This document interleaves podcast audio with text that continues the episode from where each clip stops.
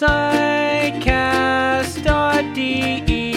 Psychosomatic medicine and psychiatry, psychotherapy, and so much more. Psychcast is bringing you what you're looking for. With Alex and Jan, two doctors as your hosts. Psychcast, yes, Psychcast, let's start the show. Herzlich willkommen zum Psychcast, ich glaube Folge 97, die große Call-In-Show mit Jan Dreher. Hallo Jan. Herzlich, herzlich willkommen. Ich freue mich sehr auf eine Hörershow.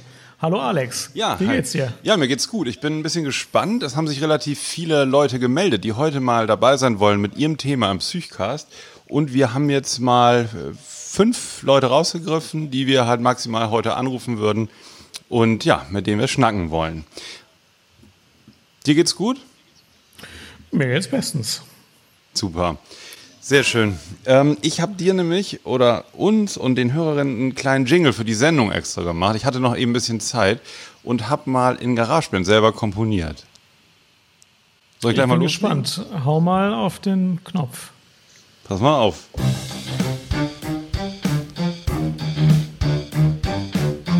Südcast,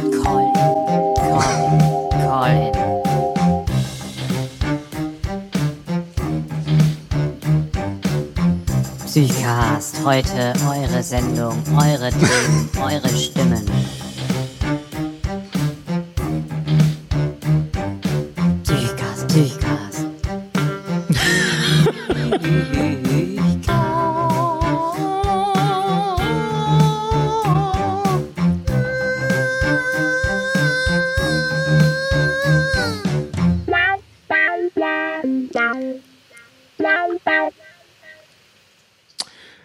Wichtig ist, dass es dir gefällt. Nee, also ich finde es äh, interessant. Ähm, ich gehe am Samstag in so einen Escape Room und ich würde sagen, da passt es thematisch Ja. ganz gut. Ich nehme es mal mit vielleicht.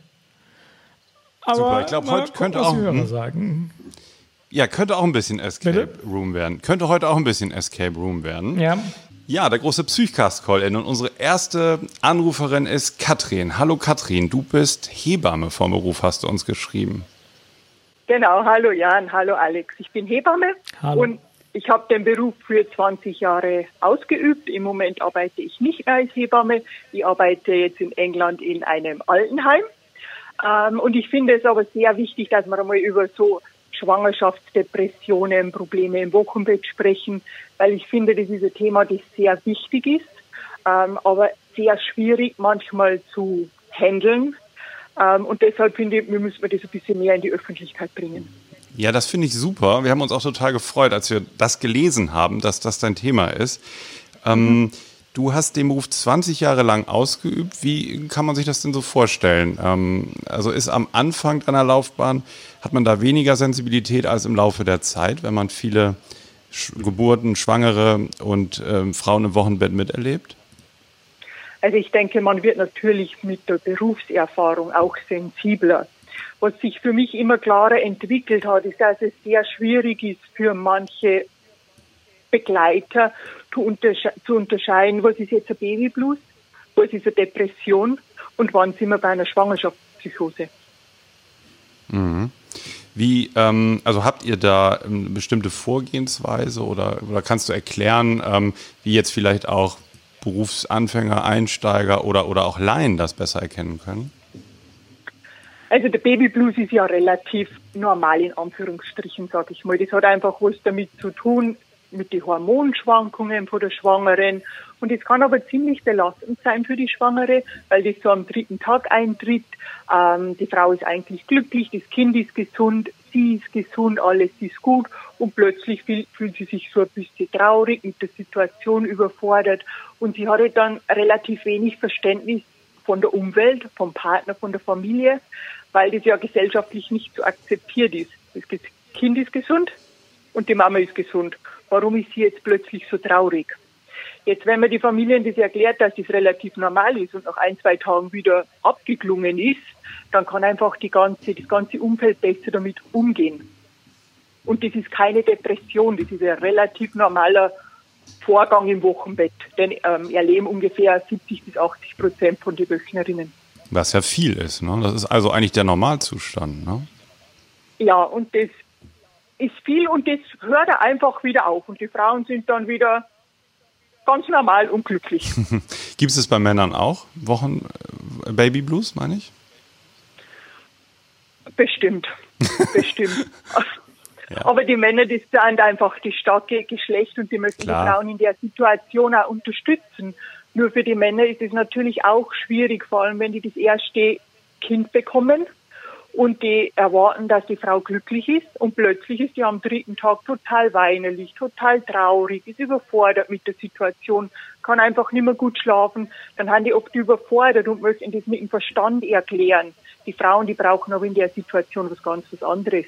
Dass man mal in den Arm genommen wird, dass einem gesagt wird, hey, du machst das super, du bist eine gute Mutter, ich nehme dir vielleicht das Baby mal eine halbe Stunde ab, dass du schlafen kannst.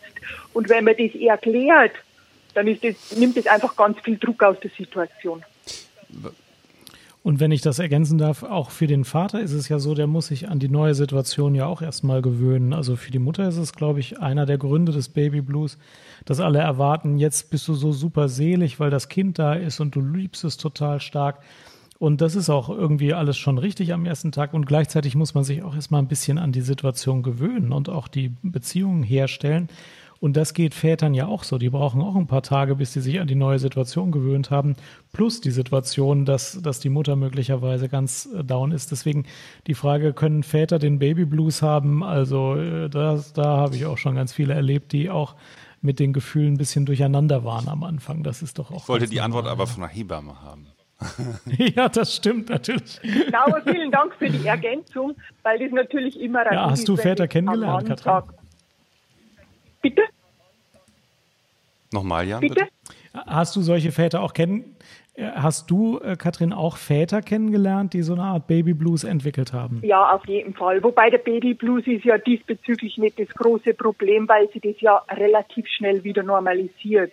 Also was ich erlebt habe und was mir sehr nachdenklich gemacht hat, ist, wenn zum Beispiel die Väter sehen, die Geburt ist nicht so, wie man sich das vorstellt, dass die ziemlich zu tun haben, das Ganze zu verarbeiten, weil die ja in dem Moment außen vor sind.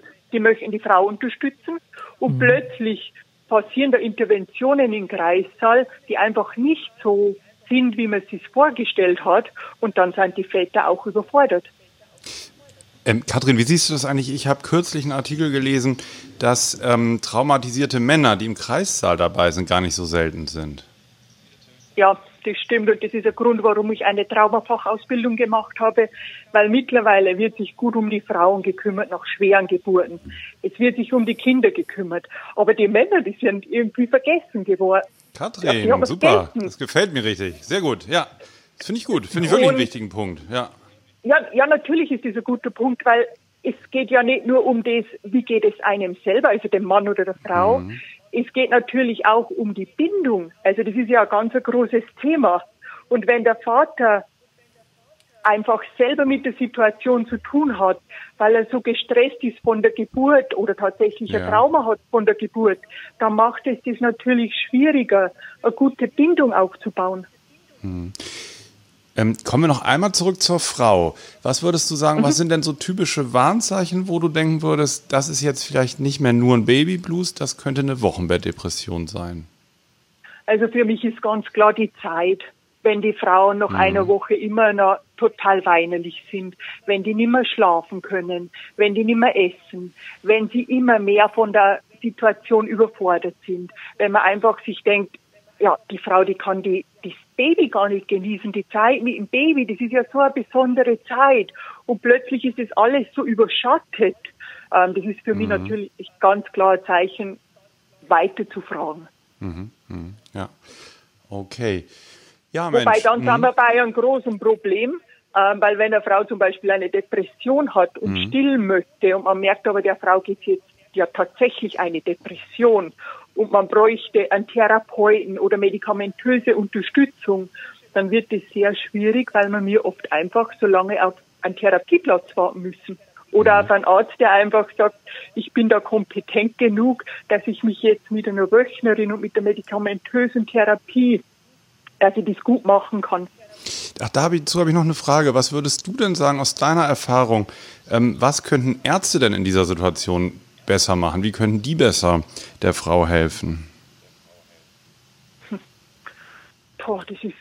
Sprechen wir jetzt von Gynäkologen oder sprechen Nö. wir von Psych Nee, ich denke jetzt an alles Hausarzt, Facharzt, Gynäkologe, also eigentlich alle ähm, Ärzte, die man so trifft, weil also ist ja häufig so, dass die Hebammen einfach diese ganze Situation rund um die Geburt, Schwangerschaft viel besser kennen, die Frau manchmal auch schon intensiver kennen als vielleicht der behandelnde Arzt und dass du vielleicht immer wieder gesehen hast, was wäre jetzt eigentlich wichtig, was braucht die Frau, was der Arzt in seiner Praxis vielleicht gar nicht so mitbekommt.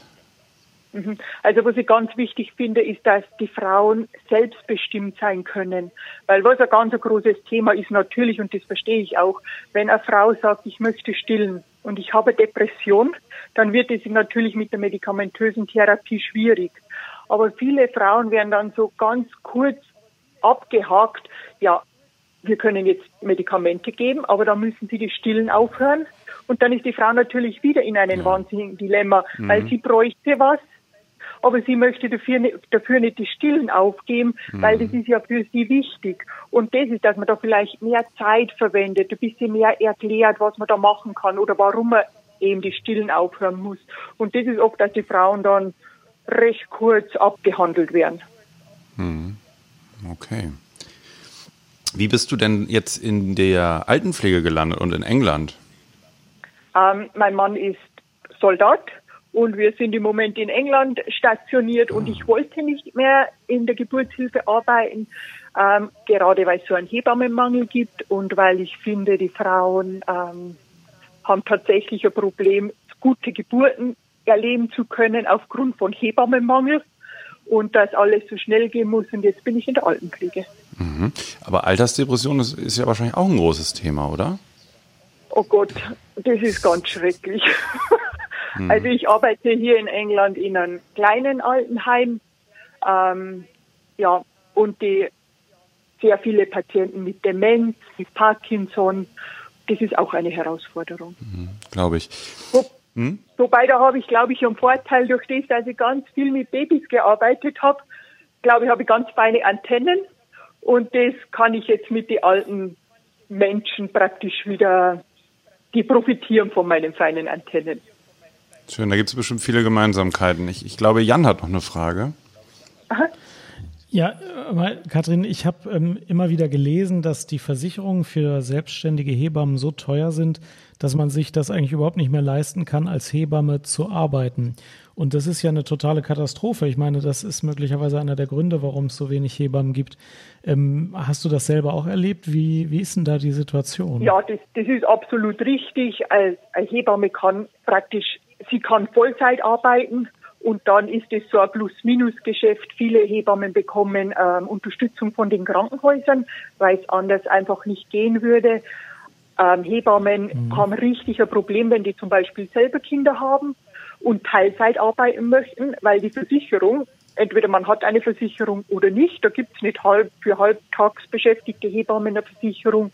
Also das ist tatsächlich ein Problem. Deshalb hören viele Hebammen auf mit der Geburtshilfe und machen nur noch die Vorsorge und die Nachsorge. Ja, mhm, vielen Dank. Ja, Katrin, Mensch, ähm, vielleicht können wir das ja äh, irgendwann nochmal vertiefen. Also so eine, so eine Wochenbett-Geburtenfolge würde mich total interessieren. Ähm, ich finde es klasse, dass du dabei warst, dass du dich heute äh, gemeldet hast und, und mitgemacht hast. Und ähm, ja, wir wünschen dir erstmal noch einen schönen Abend. Danke, das wünsche ich euch auch. Und das wäre super, wenn man das vertiefen könnte, weil das einfach ein Thema ist, wo man so viel mehr dazu sagen könnte und was so wichtig ist, weil es geht ja um den Beginn unseres Lebens. Ja. Mhm. Ja. Super. Also, vielen Dank. Ähm, dann bis bald. Wir melden uns wieder per E-Mail, okay? Ich freue mich. Einen schönen Abend. Tschüss. Tschüss. Ciao, Katrin. Vielen Dank. Jetzt kommt Werbung. Ich möchte die aktuelle Ausgabe des Psychcast einmal kurz unterbrechen, um euch unseren Kooperationspartner und die Lieblings-App von Jan und mir, Blinkist, vorzustellen. Blinkist ist eine App, die die spannendsten Sachbücher, hier national aus Deutschland und auch international, inzwischen über 3000 Stück, in sogenannten Blinks zusammenfasst. Du kannst dir dann ähm, innerhalb von 15 Minuten entweder die Zusammenfassung, die Essenz, das Wichtigste aus aktuellen Sachbüchern durchlesen oder auf einer Autofahrt, Bahnfahrt oder so als professionelles Hörbuch anhören. Und ich finde das richtig toll, denn es gibt so viel Neues, so viel Spannendes aus den verschiedensten Perspektiven, gerade im Bereich Psychologie, Psychosomatik, Psychiatrie, dass ich es als Arzt oft nicht schaffe, mir das alles komplett durchzulesen. Und so hast du die Möglichkeit, äh, immer aktuelle Dinge zu erfahren und in wirklich gut gemachten äh, Zusammenfassungen zu lesen. Das Schöne ist, dass es jeden Monat etwa 40 Neuerscheinungen gibt und du kannst auch eigene Wünsche bei Blinkist einreichen. Im Moment habe ich zum Beispiel ähm, gelesen äh, ein ganz tolles Buch, Andrea Gerg, Lesen als Medizin. Für bibliophile Menschen, die gerne und viel lesen, total spannend. Und zwar ist die Kernaussage dieses Buches, ähm, wie Wörter, Sprache und Geschichten ähm, uns beeinflussen, sowohl auf mentaler, aber auch auf körperlicher Ebene. Und ähm, du lernst in diesem Blink auch sehr konkret, wie du Lesen als Medizin einsetzen kannst, wie du es nutzen kannst, um zu dir zu kommen, um zur Ruhe zu kommen und wie viele positive Eigenschaften das Lesen hat, ist dort sehr toll zusammengefasst. Wenn du jetzt sagst, das ist etwas für dich und du hättest Interesse, kleine Lücken in deinem Tagesablauf sinnvoll zu nutzen und in kleinen 15-minütigen Blinks dein Wissen zu erweitern, dann kann ich dir das Probeabo von Blinkist sehr empfehlen. Du kannst alle Funktionen testen und das Schöne ist, wenn du dich aber für ein Jahresabo entscheidest, haben wir als Psychcast für dich ausgehandelt, dass du 25% auf das Jahresabo bekommst als Psychcast-Hörer. Dazu gehst du einfach zu www.blinkist.com slash psychcast. Das ist b-l-i-n-k-i-s-t.de slash psychcast. Dort findest du alle weiteren Infos. Vielen Dank.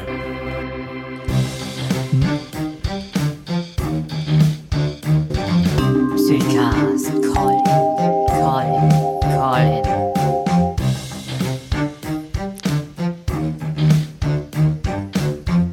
Psychcast, heute eure Sendung, eure Themen, eure Stimmen.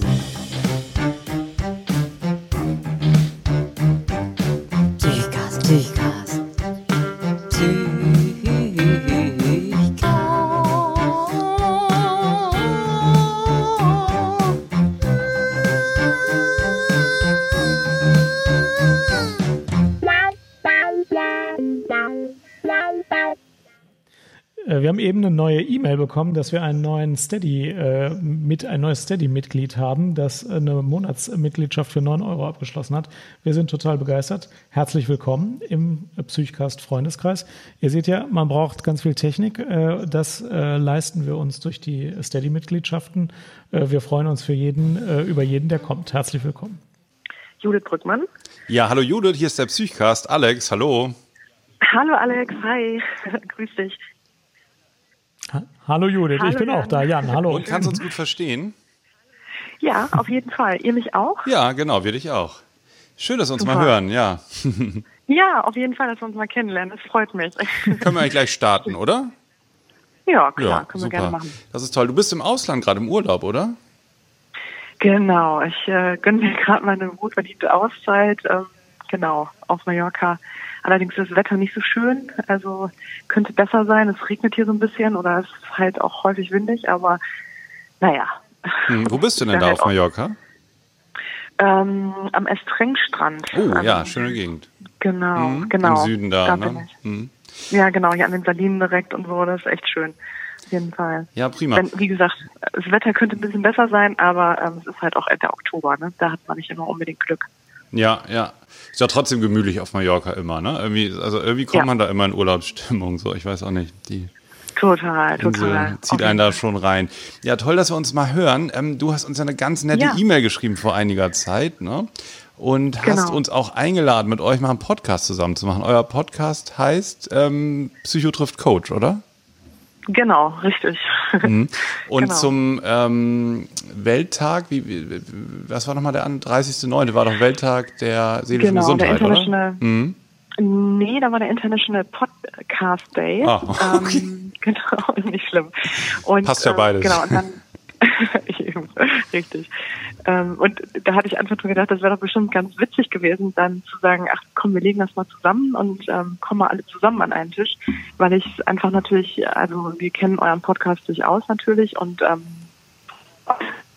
ähm, und finden das, was ihr macht, auch sehr spannend und äh, wesentlich und wertvoll und Vielen Dank. ähm, dann haben ja, also durchaus, ne? Und dann haben wir halt gesagt, äh, es wäre eigentlich großartig zu sagen, wie wir kommen einfach alle zusammen, weil äh, bestimmt also mehrere Expertenmeinungen dann wahrscheinlich nochmal ähm, auch ganz interessant sind. Und äh, ja, das war so der Aufhänger. Ne? Und dann haben wir gedacht, ach komm, jetzt ist halt dieser International Podcast Day, dann machen wir so eine Sonderfolge. Ähm, das passt auch ganz gut. Aber äh, kein Problem. Ich kenne das, ähm, wenn einfach ein großes E-Mail-Aufkommen da ist oder ne, wenn man da halt, ähm, Mhm. man kommt einfach ja nicht immer direkt oder äh, dann auch in dem Moment dazu, deswegen ist es gar kein Problem. Ja, erzähl doch mal, wie seid ihr denn? Äh, ihr seid ja ein ungleiches Paar sozusagen und gleichzeitig passt das aber gut bei euch. Wie seid ihr denn auf die Idee gekommen, einen Podcast zu machen? Und wer seid ihr beiden vielleicht? Vielleicht kannst du es ja noch mal kurz so ein bisschen unseren Hörerinnen und Hörern auch erzählen. Ja klar, gerne. Also ähm, was ja bei uns natürlich sehr entscheidend ist, wir sind halt Geschwister. Ähm, der Kurt ähm, ist mein Bruder, mein älterer Bruder. Und ähm, genau, es ist halt Kurt Neubersch, mein älterer Bruder, der ist jetzt, oh, lass mich nicht lügen, ich glaube 41. Und ähm, ich, Gutes Alter. Brückmann, Jans Alter ungefähr. ja, ah, ja. Ja, ja, ja. ja, siehst du mal, ne?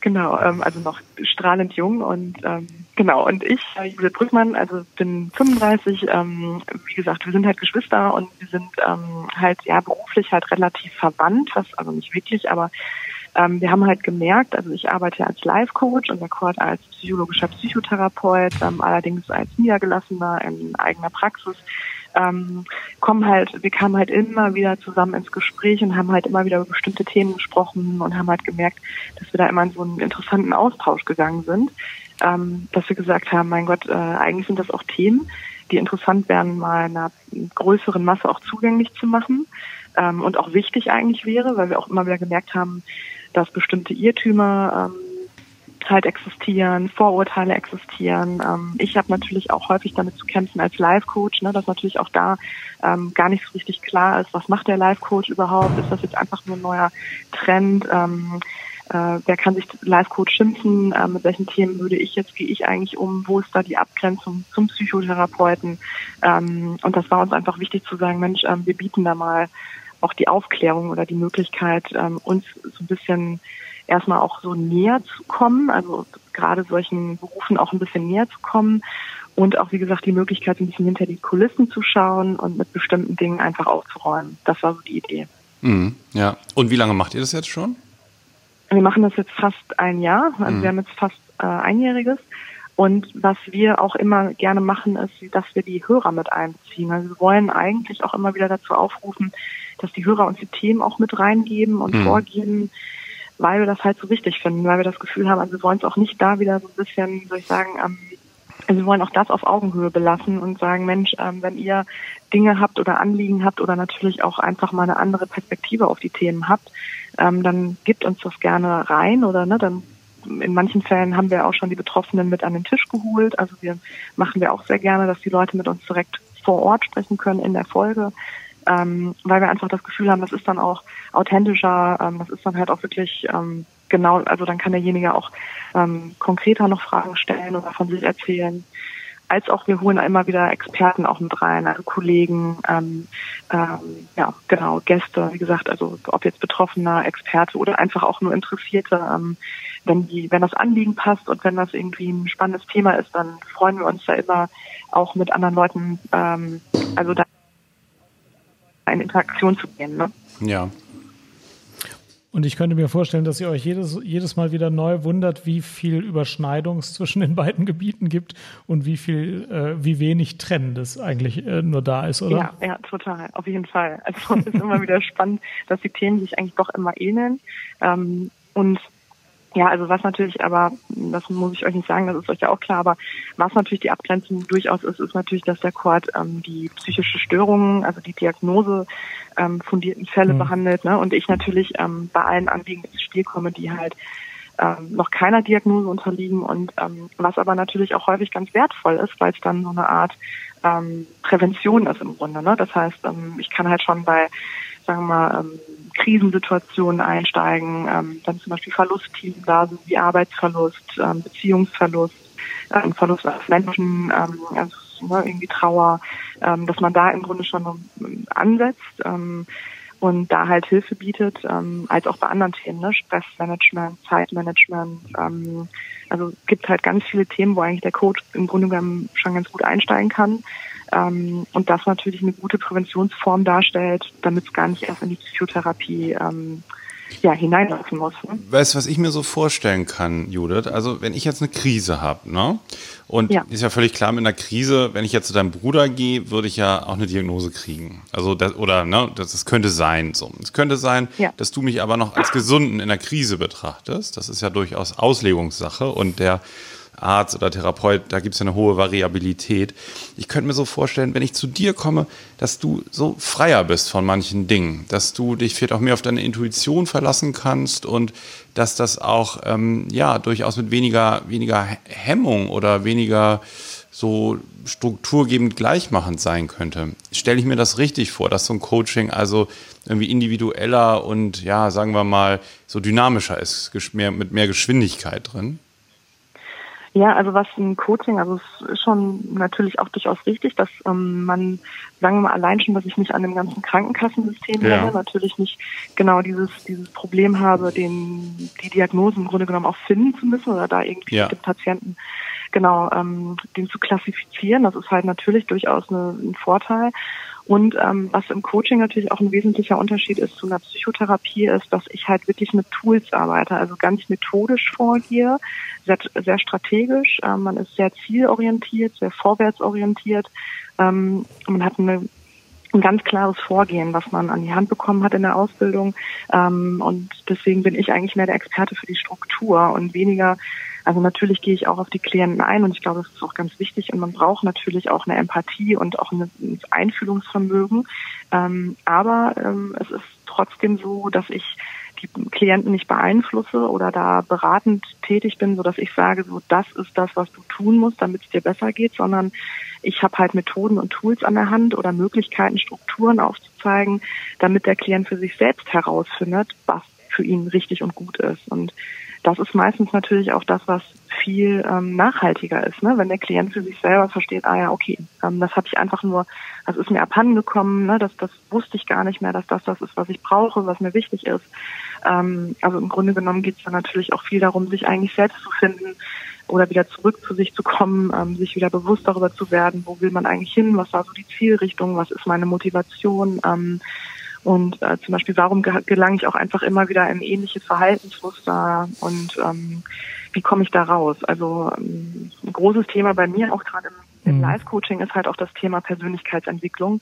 Ähm, und da beschäftige ich mich schon auch viel mit Verhaltensmustern ähm, und wie man mit denen im Grunde genommen umgehen kann, mit den Persönlichkeitsanteilen. Also da ähm, arbeite ich durchaus auch mit Tools, die ähm, ja psychologischer Natur sind oder da halt, ne, aber natürlich eher auf einer mm, Basis, dass es eher ressourcenstärkend ist und auch den Klienten halt mm, sehr im Individuum in den Fokus stellt und weniger, sagen wir mal, diesen therapeutischen Ansatz ja, hat. Ne? Ja. Das, ist der Unterschied. Mhm. Ja, wobei das sind alles äh, Vorgehensweisen und Perspektiven, die auch, wenn dann eine Krankheit diagnostiziert ist, in der Regel hilfreich sind. Also du hast ja völlig recht, die Methoden sind, sind sehr ähnlich. Der Unterschied ist allenfalls, dass der eine sich explizit um eine schon bereits manifestierte Krankheit zu kümmern hat. Ob das dann nun wirklich so ist oder nicht, ist ja nochmal was anderes. Und der andere braucht das nicht als Voraussetzung für das Gespräch. Aber die Methoden, die Perspektiven und diese Klärung, die du jetzt angesprochen hast, die sind auch in der Psychotherapie meistens sehr schnell schon ähm, Thema. Ähm, du hast jetzt mehrfach Life-Coach gesagt, also den Begriff Coach kennen ja die meisten. Ähm, wodurch äh, qualifiziert sich denn jetzt äh, das Vorgehen des Life-Coaches? Äh, was ist da die besondere Perspektive? Also der Life-Coach ist eigentlich nur, äh, vom Begriff muss man sich vorstellen, ist der dann ganzheitlich. Also es gibt ja die, ähm, was man häufig hört, ist ja der Business-Coach. Und ähm, was den Life-Coach mhm. vom Business-Coach insofern unterscheidet, ist, dass der Business-Coach wirklich viel im Business-Kontext arbeitet, also auch in Unternehmen zum Beispiel eingesetzt wird.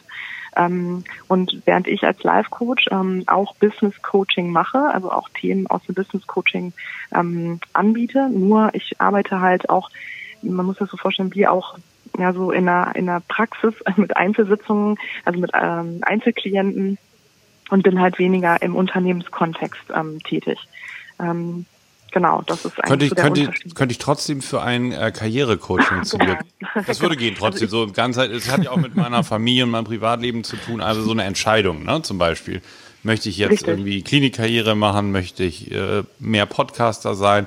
Möchte ich eine Praxis gründen? Könnte ich sowas machen? Sag, ich, ich verstehe das alles nicht, weiß nicht mehr weiter. Wo stecken denn eigentlich meine Potenziale? Könnten wir zwei die rausfinden so? Ja, durchaus. Mhm. Also genau, so, so muss man das verstehen. Es ist halt ganzheitlich so, dass genau, wenn jetzt jemand mit einem mit einer Neuorientierung zu mir kommen will, also zum Beispiel sagt, ich bin eigentlich gar nicht mehr so gerade glücklich in meinem Job und ich weiß nicht, wo der Weg so hingeht, ähm, und dann zeigen sich auf einmal doch irgendwie Verhaltensmuster, die denjenigen blockieren, ähm, für sich zum Beispiel auch eine Richtung einzuschlagen, dann bin ich da ja sowieso auch ein bisschen in dem Thema Persönlichkeitsentwicklung. Ähm, oder derjenige möchte für sich irgendwie eine Führungspersönlichkeit äh, oder Führungsposition anstreben, hat aber noch nicht die Das wäre was für Jan vielleicht mal. Nee, ich wollte gerade sagen, Alex, wenn du dann zu Judith gehst, dann habt ihr Coach trifft Psycho, also nicht nur als Ja, Podcast-Thema, sondern auch als äh, reale Situation. Ju- Judith Denn Judith als sagen, Coach trifft äh, dann dich lass als das mal sein mit dem. Podcast, das ist nicht dein Ding. Geh mal lieber in eine Klinik, schön, schön abbuckeln auf Station und dann holen die sich hier die Nummer eins mit, mit äh, Psychotrifft-Coach. Ja. Verstehst du? Genau. Das ist mir zu riskant hier. Konkurrenz. Ist ja viel Konkurrenz unter dem Podcast. Mensch, äh, ne? Ja. jetzt habt ihr schon, Das ist ein Haifischbecken. Das ist ein Haifischbecken da draußen. Ja. ja, spannend. Nee, auf jeden Fall. Mhm. Ja, aber genau, also so muss man sich das halt vorstellen, dass quasi, ähm, sagen wir mal, ähm, genau, die Führungsposition wird angestrichen, man hat aber zum Beispiel auch nicht das genug, ähm, das nötige Selbstbewusstsein oder hat, genau, hat das Gefühl, irgendwie, ich kann mich da nicht gut durchsetzen, dann geht's halt auch viel wirklich um sowas wie, genau, das, dass man da so das Selbstbewusstsein und die Stärken noch mehr ähm, fördert und Man äh, bissig wird, richtig bissig so, ne? Genau, ja, Mhm. ja, genau. Coaching ist einfach nochmal äh, sehr, sehr trainingsorientiert auch. Also wirklich, also man versucht, ähm, ja, wahrscheinlich auch ähnlich genau, wie du das schon gerade gesagt hast, ähm, so auch nach Verhaltenstherapie oder so, aber da natürlich auch hinzugucken, äh, wie auch bespricht und die Sitzung miteinander arbeitet, auch in den Alltag integrieren. Ne? Also dass es auch nicht nur dann beim gesprochenen Wort bleibt und äh, der Klient dann so das Gefühl hat, okay, was mache ich denn jetzt damit? Ne? Hm, ja. Genau. Ach Mensch, ja, klasse, dass du uns, obwohl Ja. du auf Mallorca bist, einen kleinen Einblick gibst. Gab es denn Gambas heute Abend bei dir, oder? Leider, leider nicht. Leider nicht. Heute Abend, es gab sogar noch gar nichts richtig. Ähm, Ach nee, ist ja noch früh. Auf Mallorca, es ist ja erst 20 vor 10. Abendessen ist ja 22 Uhr so frühestens. Ne? Und dann gibt's noch ein Glas Rotwein gleich. Herrlich. Genau, Ja. genau. Also Paella hier und Sangria, so wie es sich gehört. Und genau. Mm. Ja, klasse. Schön, dass wir mal gesprochen Ja. haben. Viele Grüße auf die Ja. Sonneninsel. Hörst auch immer ähm, Rad Inselradio? Ähm, ehrlich gesagt gerade nicht so hier, nee, Ja. ähm, aber jetzt gerade hier, also ich sitze ja hier gerade in der Lobby hier im Hotel, weil ich hier den besten Empfang habe. Hier ist gerade so Jazzmusik im Hintergrund, sehr gemütlich. Ähm, aber nee, genau, also Inselradio jetzt nicht so. Genau, ich bin ja auch eher so wirklich ein Podcast-Hörer. Ne? Ich höre ja selber auch unfassbar viele Podcasts. Und ähm, ja, und wir würden uns sehr freuen. Also ich äh, spreche hier wirklich auch im Namen von Quad, äh, wenn ihr es mal zu uns schaffen würdet auch. Würden wir uns sehr freuen. Super. Wirklich. Gerne. Nehmen wir an. Wir wurden noch nicht oft eingeladen. Das machen wir wirklich gerne, ja. Sehr gerne. Machen wir. Ja, würden wir uns wirklich äh, sehr, sehr freuen. Dann machen wir, Klasse. mal, machen Sehr wir mal was ab. Genau. Ja, vielen Dank, dass wir gesprochen haben. Dann wünsche ich dir noch einen schönen Urlaub. Danke euch, danke euch. Und dann danke dir, bis ja. bald, weiterhin viel Erfolg. Ne? Psycho trifft Coach, oder? Andersrum, nee. Nee, genau, so rum. Psycho, trifft Co Coach, bei, genau. bei iTunes. Okay, cool. ja. Also. ja, danke auch für die Einladung und äh, dass ich bei euch sein durfte. Oder wir Alles klar, natürlich, vielen ne? Dank. Ähm, Genau. Und liebe Grüße auch äh, soll ich euch natürlich auch vom Chord ausrichten. Vielen Dank, vielen Dank. Ja, bis dahin. Klasse, jo, bis bald. Tschüss. tschüss. Tschüss. Tschüss, Judith. Machen wir weiter gleich, ne? Ja.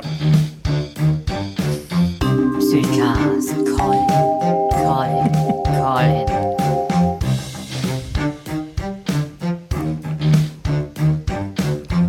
Psychcast, heute eure Sendung, eure Themen, eure Stimmen. Psychcast, Psychcast.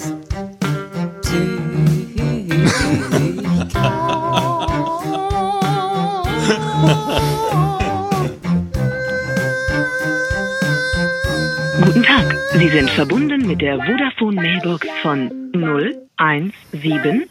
Oh, warte mal, da habe ich mich, glaube ich, verwählt. Du. Ich glaube, das soll man rausschneiden. Naja, bislang war die Nummer, die, die du aufgeschrieben hast. Mal sehen. Die Nicola da. Guten Tag, Sie sind verbunden mit der Vodafone Mailbox Aber von diesmal ohne Jingle. Ah, gut. Hm. Hm, hm, hm. Hm, hm. Hm, hm, hm. Hm, hm. Hm, hm.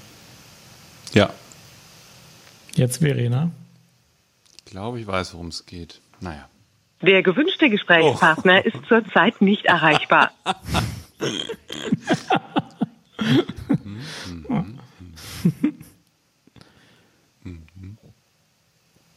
Hast du noch eine Fundsache, Jan? oh, oh. Ja, warte mal. Ist auch schon spät. Ja, hallo, hier ist Verena. Ja, hallo Verena, hier ist der Psychcast. Ja, hallo.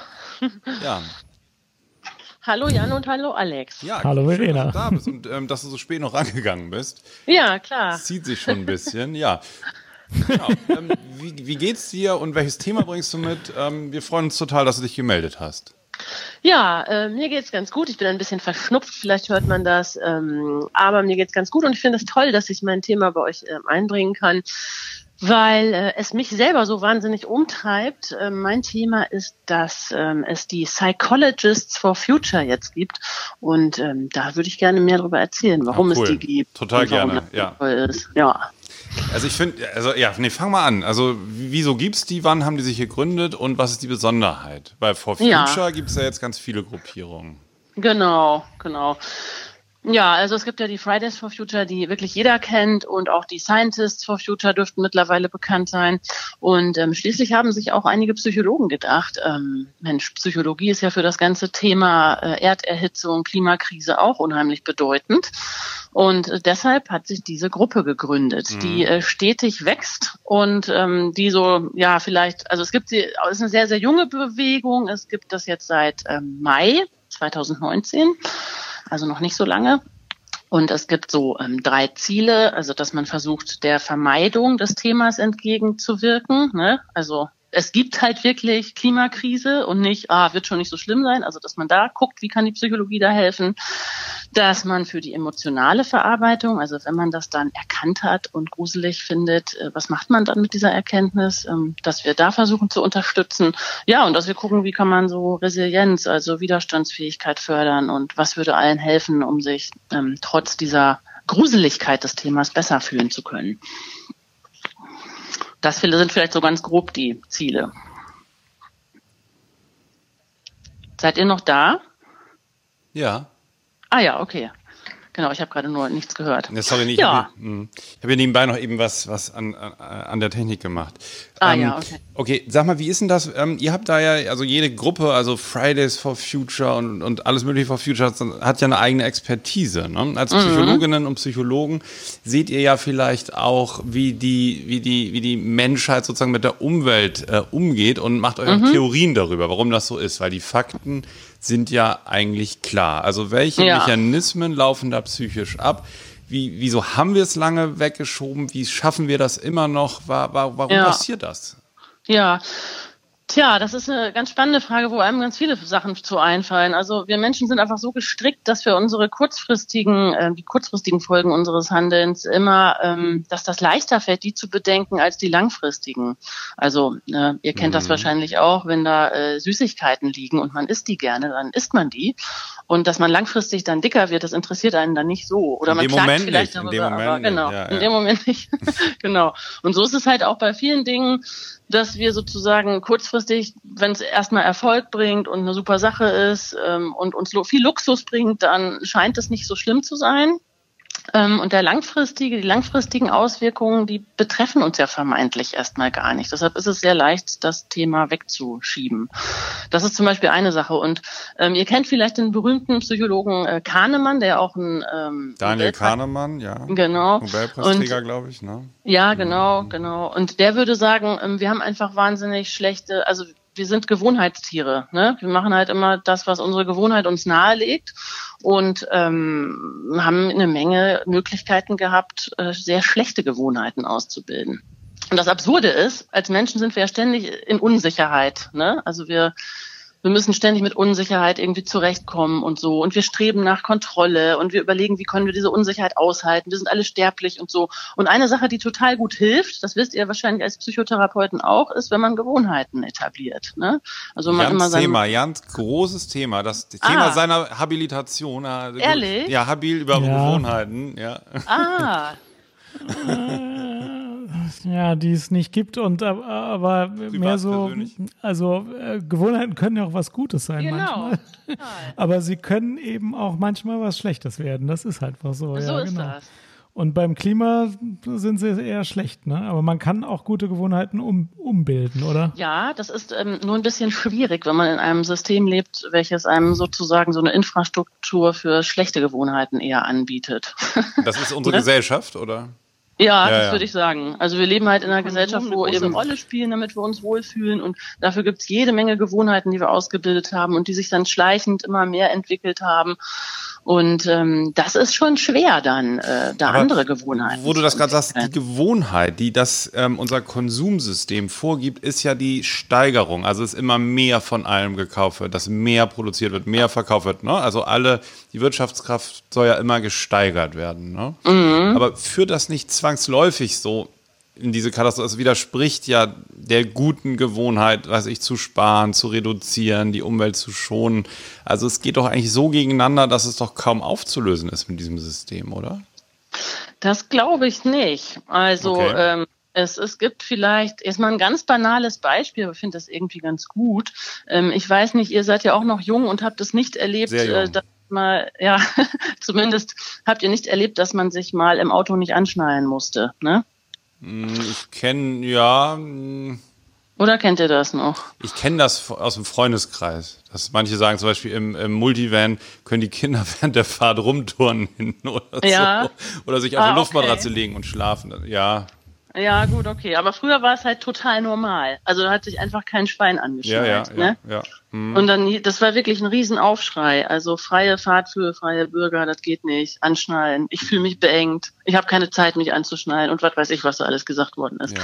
Und ähm, durch eine Verordnung und indem man einfach erklärt hat, warum das sehr günstig ist, sich anzuschnallen und äh, dass es dann einfach auch so war, es wurde verordnet, es war einfach ein Standard, den man gesetzt hat, ja. ist es jetzt für jeden eine Gewohnheit. Also ich würde gar nicht mehr ja, losfahren können mit dem Auto, wenn ich mich nicht anschnalle. Das stimmt, aber das widerspricht nicht der äh, Konsumsteigerung. Das ist ja noch was anderes als Umweltschutz. Also wenn man sich anschnallt, da können die Autohersteller trotzdem Autos verkaufen und Gurtsysteme und bessere Airbags und ähm, da sehe ich diesen, diesen Konflikt nicht, dieser zwei, ja, zwei Ideale. Ne? Das ist vielleicht ein kleiner Unterschied. Das stimmt, ähm, da hast du recht. Ähm, das war jetzt vielleicht ein Beispiel, um da trotzdem ja, auch ja, auf diese ganz einfache Ebene zu gehen. Mm, aber auch beim Konsum. Also ich weiß gar nicht, ob das, ähm, ob, ob uns das wirklich glücklicher macht, immer alles sofort zu haben. Das ist auch einfach eine gar Gewohnheit, nicht, die sich entwickelt nicht. hat. Das macht uns eigentlich, ja. nee, das ist eher wie, wie eine Sucht, ne? Wie Dopamin. Genau. Das wird uns ja auch über, über die, die Werbung und ähm, ja. Das wird uns ja nahegelegt sozusagen. Total, wird ja, wird total. Ja, und, und wir lernen es dann ja, ich, ich sehe es ja bei Kindern, die sehen jetzt meinen leuchtenden Apfel hier schon immer. Ne? Ist ja mhm. klar, dass die auch Apple-Laptops dann bald haben wollen und so. Also es, es funktioniert ja, es ist ja ansteckend, oder?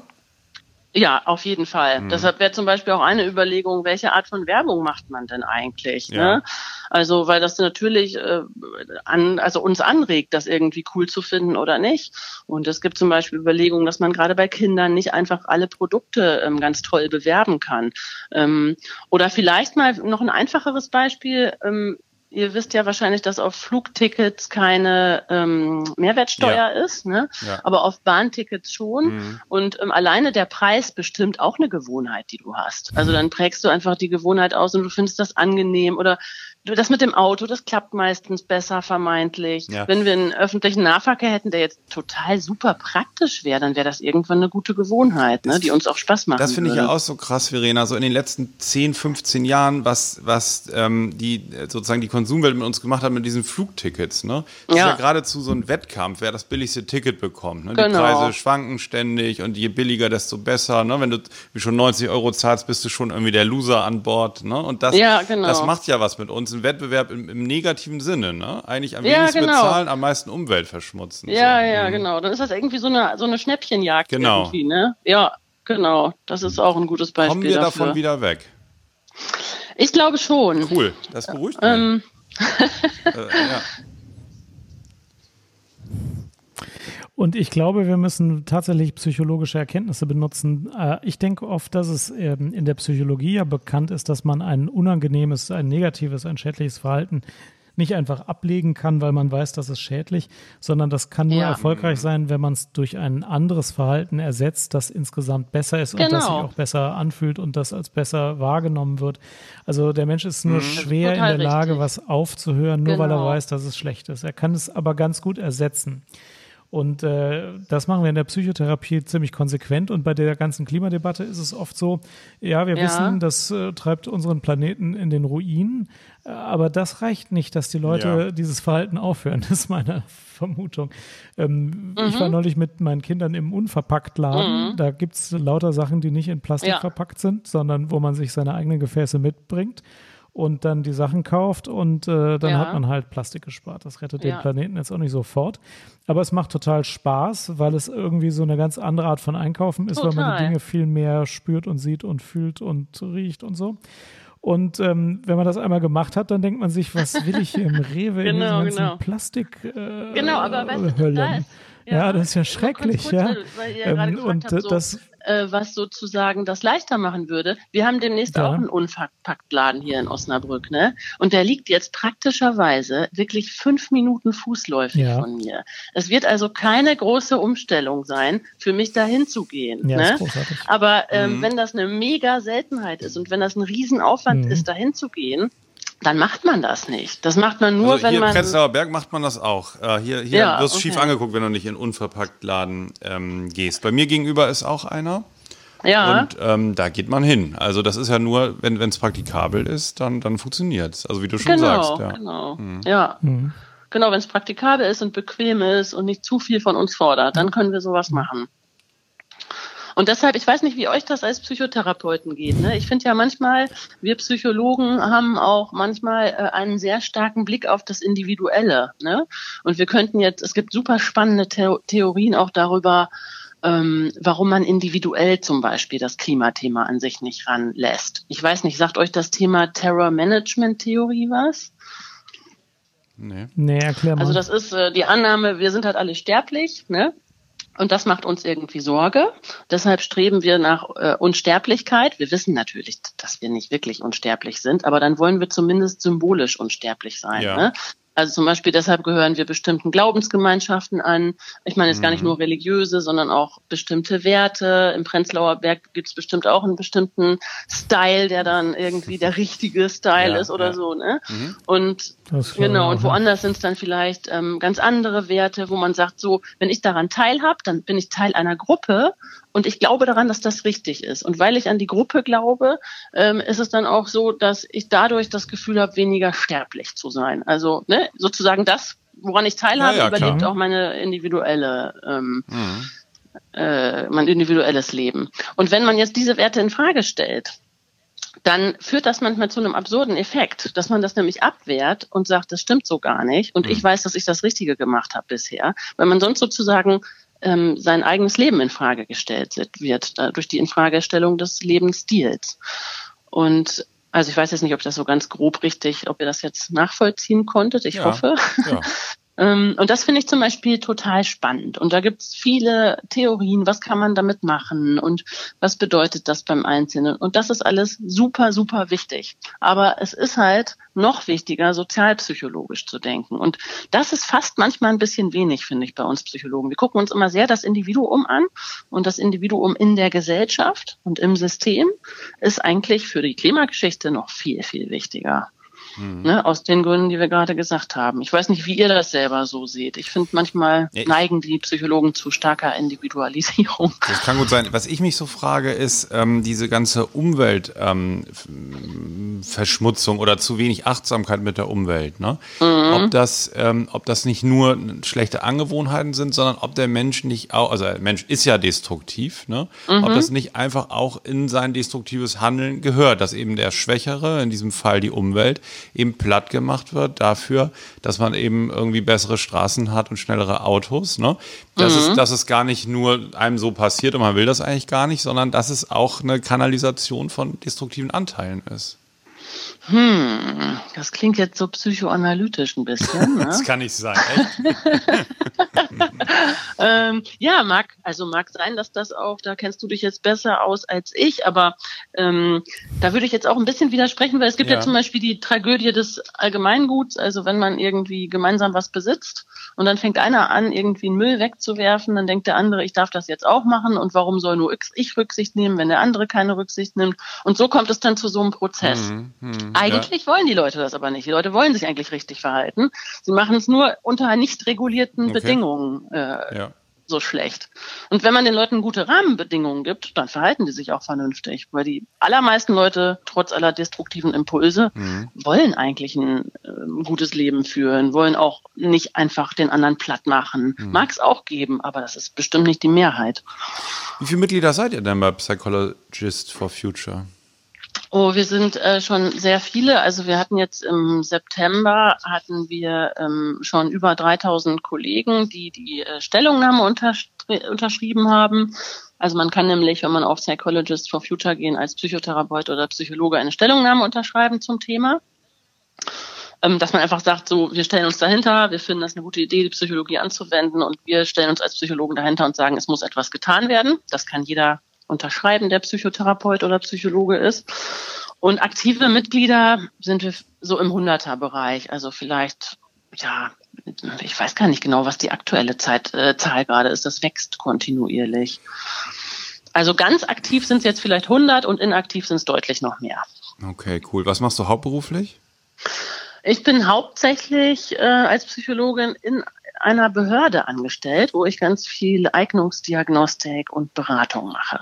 Ich finde das eigentlich total interessant, wie vielseitig der Beruf Psychologe und Psychologe ist. Ne? Und ja. ähm, was es da alles für, für Gebiete gibt in den, in den verschiedenen verschiedensten Bereichen, Unternehmen, Behörden. Ähm, man, man kennt ja öffentlich immer, denkt so Psychologe, Psychotherapeut. Ne? Genau. Es gibt da wirklich ganz viele spannende Nischen, oder? Ja, total, mhm. absolut. Ja, cool. Ja. Ja, also wir freuen uns sehr, dass du äh, unsere Hörerinnen, Hörer und uns ein bisschen sensibilisiert hast für das Thema. Und mhm. ähm, ja, vielleicht hören wir uns ja mal wieder, vielleicht ja auch mal ausführlicher dazu. Ähm, sehr gerne. Vielen, vielen Dank fürs Mitmachen beim Psychcast. Und, ähm, ja, vielen ja. Dank, dass ich äh, dabei sein durfte. Und ähm, Vielleicht das noch als eine kleine abschließende Message. Ich, ich bin jetzt nicht der, das Vorbild, ne? Wisst ihr? Ich bin nicht jemand, die jetzt schon jahrelang aktiv ist und immer schon ganz toll gelebt hat. Nur das mal fürs Protokoll das finde find ich, find ich super, dass du das nochmal sagst, weil das ist immer so wichtig bei all diesen Dingen, ne? Wie man, wo man ja. so fehldeuten könnte, oh, der moralische Zeigefinger. Es sind wir alle, ne? Du, wir ja. und, und unsere Nachbarn hier um die Ecke und so weiter. Das ist immer so ein bisschen schwierig, wenn man sagt, die Umweltverschmutzer. Ne? Genau. Also das finde ich auch einen wichtigen Punkt, weil ähm, genau. ich glaube, so findet man eher einen Konsens.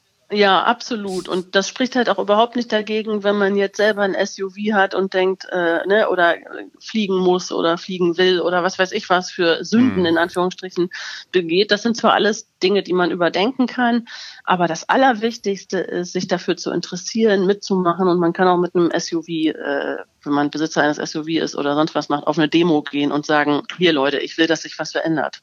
Das so wie gut, äh, ja. es viele Raucher gab, die fürs Rauchverbot waren. Ne? Also das widerspricht sich gar nicht.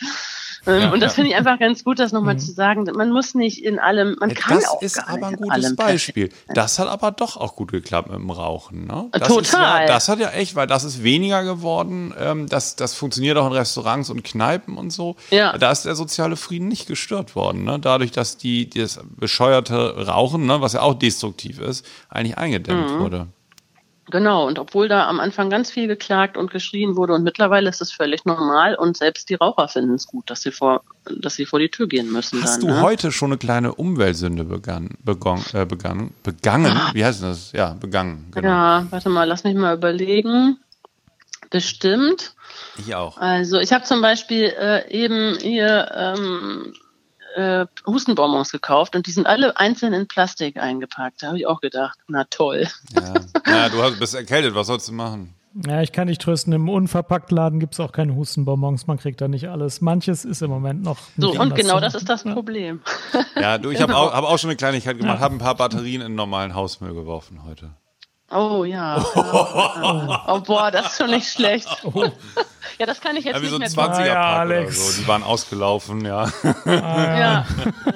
Aber weil, wisst ihr, das, das Ding ist auch, ähm, obwohl man, also ich glaube schon, dass das cool ist, wenn man auch ein gutes Vorbild ist. Ne? Aber jeder wird solche Sachen machen, die nicht so dolle sind. Aber was mir auf, was ich total cool finde, ich bin erst politisch geworden und habe mich erst engagiert und äh, finde das jetzt super, die Fridays zu unterstützen und Workshops anzubieten. Ne? Auch zum Thema Kommunikation zum Beispiel, das sind so Sachen, die dann da laufen. Wie rede ich mit Leuten, die äh, Klimaleugner sind und so weiter Ja. und so fort. Da gibt es ganz viele Sachen. Und ich habe mich erst durch die Politisierung, würde ich sagen, dass ich mein Verhalten überdacht habe. Also das war genau umgekehrt, wie man denkt. Ne? Nicht erst, ah, du wirf erstmal keine Batterien mehr in den Hausmüll und dann können wir weiterreden, sondern genau umgekehrt. Also engagier dich, mach was und dann fällt einem plötzlich im Alltag ständig auf, dass man denkt, ah shit, da achte ich das nächste Mal vielleicht ein bisschen drauf. Ja, vielen, vielen Dank und ähm, hoffentlich bis bald, Verena. Ja, das hoffe ich auch. Alles klar. Mach's Bis gut. dann. Ja, tschüss. Ich muss noch mal kurz sagen, ich manchmal äh, schweige ich und lächle so ein bisschen, weil dann Skype überhaupt nichts le leistet an Ton, dann einfach reden. Ne? Also ich, Südcast, call, call.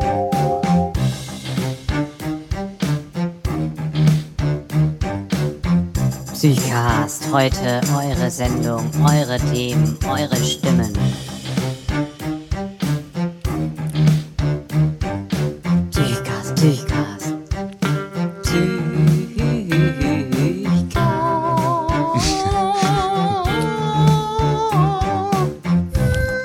Nächstes Mal machst du den Song, oder?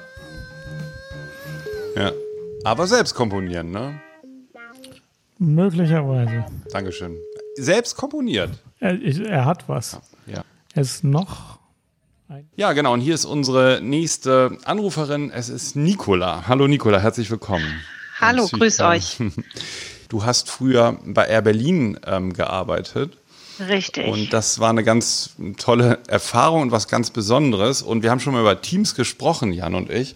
Und das hat mich total interessiert, weil ich bin, wenn ich dir das kurz erzählen darf, mit der Letz-, einen der letzten Flüge mit Air Berlin nach New York geflogen. Also es war wirklich in der, in der letzten Woche, bevor die dann ganz ähm, den Betrieb eingestellt haben. Ich habe schon Ja. gesehen, dass die Stewardessen so ähm, emotional berührt waren davon und auch so herzlich zu den Gästen und auch ähm, zusammen noch, das haben die mir auf dem Rückflug erzählt, ein paar ähm, Tage in New York zusammen hatten und dass es eben äh, ja eine ganz besondere Firma war. Es würde mich total interessieren, was dieses Team für euch Mitarbeiter dort so besonders gemacht hat. Puh, also es ist ganz, ganz schwierig zu sagen. Ich glaube tatsächlich, sowas gibt es bestimmt in anderen Firmen auch. Ähm, ich kann ja auch nur von meiner eigenen Erfahrung heraus ein bisschen was erzählen. Ähm, ich habe 99 schon angefangen und da war die Firma sehr, sehr klein, existierte aber schon ein paar Jahre und ich glaube tatsächlich, dass unser Chef damals ganz viel gemacht hat äh, für die Firmenzusammengehörigkeit. Das heißt, als ich angefangen habe, gab es zwölf Flieger. Ähm, der Chef wurde von jedem Achim genannt, der saß nebenan, der war für jeden ansprechbar. Ähm, bis heute, wenn ich ihn treffe, äh, weiß er, wer ich bin. Ähm, auch das ist ja so eine Sache, wenn so eine Firma so schnell wächst, dass die trotzdem noch so, ja, dass es so eine Bindung hat. Ähm, und wir sind alle so miteinander gewachsen. Es wurde immer größer und es war auch eine Firma, die tatsächlich für ähm, gute Firmenfeiern bekannt war. Auch da waren wir natürlich immer ähm, alle zusammen und da wurden zum Teil einfach Reden geschwungen, es hatte was Motivierendes. Wir waren eigentlich immer mit Feuereifer dabei. Aber das finde ich total interessant, was du sagst, so mit dem Chef und auch diese kurzen Wege und dieses Persönliche. Ähm, es waren immer kurze mhm. Wege. Genau, das ist so ein bisschen das, was die Air Berlin ausgezeichnet hat. Ähm, auch die Persönlichkeit zu, wenn man jetzt wirklich ins Berufliche geht, zu Veranstalter, Kunden, Veranstalter, Kollegen. Auch da war es immer der kurze Weg. Es war zu den Kunden immer ein relativ kurzer Weg. Und in der ganzen Firma, die Struktur war sehr einfach gehalten. Und das hat sich dann damals leider mit dem Einstieg äh, der großen Fluggesellschaften einfach verändert. Und da ist es ganz anonym geworden und war nicht mehr so wie, wie früher. Und wir haben da alle ziemlich drunter gelitten. Also mir haben da mal Mitarbeiterinnen erzählt, dass dort eben auch darauf geachtet wird, dass da so Fachkräfte ähm, äh, eingestellt werden, ne, die auf den Flügen eben dann auch entsprechende Verantwortung übernehmen und dass jetzt bei vielen neuen Airlines, Low-Cost-Airlines eben ungeschultes Personal eingesetzt wird und dass damit auch eigentlich eine Kunst oder so kaputt geht. Also so ein ähm, ja, so, ja. weißt du was, also ein, ein, mhm. ein Berufsbild auch irgendwie kaputt geht. Ja, es, ich kann ich kann es schlecht beurteilen. Das bekomme ich natürlich jetzt auch nur aus der Presse mit. Ich würde auch grundsätzlich ähm, sagen, weil ich kenne auch ähm, Kolleginnen und Kollegen. Also ich selber bin nicht geflogen. Ich war am Boden und habe ähm, geschult.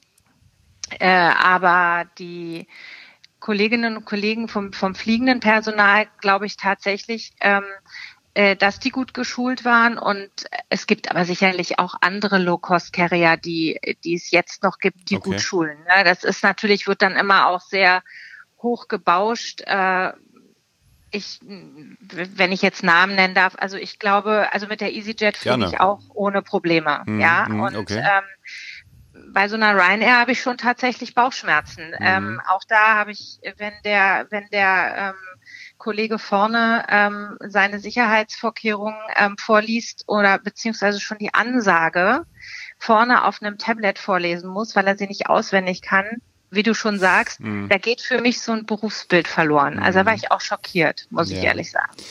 Wie ist das eigentlich, wenn du sagst, du bist gar nicht geflogen, du hast geschult? Wir haben immer mal wieder ähm, Hörer, die uns schreiben per E-Mail, dass sie Flugangstprobleme haben. Ne? Und die suchen so nach Ideen, was man da machen kann oder haben auch mal so gefragt, mit wem fliegt man denn da am besten? Gibt es da irgendwie Tipps?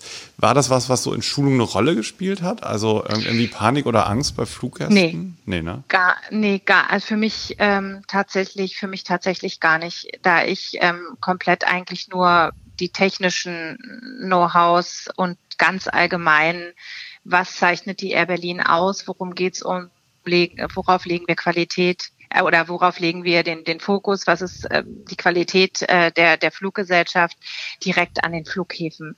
Mit den Passagieren und Panik oder ja. Angstattacken hatte ich relativ wenig zu tun. Okay, aber äh, dieses Unternehmen, ich fand das irgendwie, also ich habe das immer so verfolgt, bin da öfter mal mit, mit geflogen. Ne? Und ähm, also mhm. einmal haben wir schon mit einem Teil des Bordpersonals, die haben wir in Mallorca ein Arenal mal wieder gefunden, so zur Abi-Zeit. Ja, ja. Und dann mit denen gefeiert und so. Es war auch total witzig. Und haben wir dann auf dem Rückflug haben wir die wieder gesehen. Und dann hatte ich es mal als Student, da hatte ich wirklich nicht viel Geld, da hatte ich irgendwie Flüge gebucht oder einen Flug gebucht. Ne? Für damals so als Student relativ relativ viel Geld und konnte dann nicht antreten. Aber der war damals schon nicht stornierbar so. Da habe ich nochmal so bei der Hotline angerufen und gefragt, ob das nicht doch möglich wäre und so. dann sagte so der Mitarbeiter, naja, könnte ich es unter der Nummer mal probieren beim Kollegen so im Hintergrund irgendwie im Büro so, ne? Da habe ich dann so angerufen und ja, der sagte, na gut, ja, ich lösche den hier raus. Zack. Hat er einfach rausgelöscht, das Geld zurücküberwiesen. Das war dann irgendwie weißt du, so einfach so dieses, ähm, dieses Menschliche, das ist irgendwie ja heute kaum noch irgendwie möglich, ne? Also, das war ja auch so ein typisches Air Berlin-Ding, oder? Ja, genau, ja, definitiv. Ähm, äh, und es ist heute, glaube ich, einfach so, also es war damals so, dass es natürlich auch ein, ähm, ein Service Center war und Service Center Mitarbeiter waren, aber auch die wurden eigentlich so gut wie immer bis zur letzten Zeit. Ich bin dann irgendwann mhm. in Mutterschutz gegangen, deswegen kann ich also von den letzten äh, Jahren nicht sprechen. Aber zu der Zeit, als ich da war, hatten auch die ein Zugehörigkeitsgefühl zur, zur Air Berlin. Die waren auch Air Berliner, obwohl sie ähm, vielleicht nicht komplett den gleichen Vertrag hatten wie wir. Ja. Aber die waren trotzdem mit dabei und sie waren trotzdem, also die wurden, ich glaube, das ist halt heut, heutzutage, könnte ich mir vorstellen, viel auch ausgelagert. Ja, Und ja, das andere Subunternehmen das erfüllen. Ganz dann. genau, Mhm. ganz genau. Mhm, Also ich glaube auch tatsächlich, dass das vielleicht ähm, zum Teil noch den, den so ein bisschen die, die beispielsweise Lufthanseaten heute noch sind, ja, die haben auch, glaube ich, ein stärkeres Zusammengehörigkeitsgefühl als ähm, die, äh, die jetzt irgendwie wirklich, ja, dieses Outsourcing, die out, outgesourced werden und dann, ähm, ja, einfach fremd angestellt. Manchmal habe ich in irgendwelchen äh, Service Centern schon erlebt, dass die eben mal für die eine Firma rangehen und dann für die andere. Ne? Ja. Ich, Und dabei, und dabei, insofern- ist, da, dabei ist halt deine Aussage eigentlich dieses Zugehörigkeitsgefühl, dass man zu dem Unternehmen dazugehört, das ist ganz wichtig, ne? diese Identifizierung damit. Ne? Genau, genau. Und das war eigentlich, möchte ich, also man kann natürlich auch nicht für alle sprechen und versteht mich nicht falsch, es war auch nicht immer alles toll. Ich habe mich auch oft Mhm. geärgert. Aber insgesamt eben, man brauchte was, man ging eine Etage tiefer, man wusste, wo muss man hin. Ähm, und ja, es wurde immer alles, wie wir schon am Anfang gesagt haben, es war sehr viel auf dem kurzen Wege zu erledigen.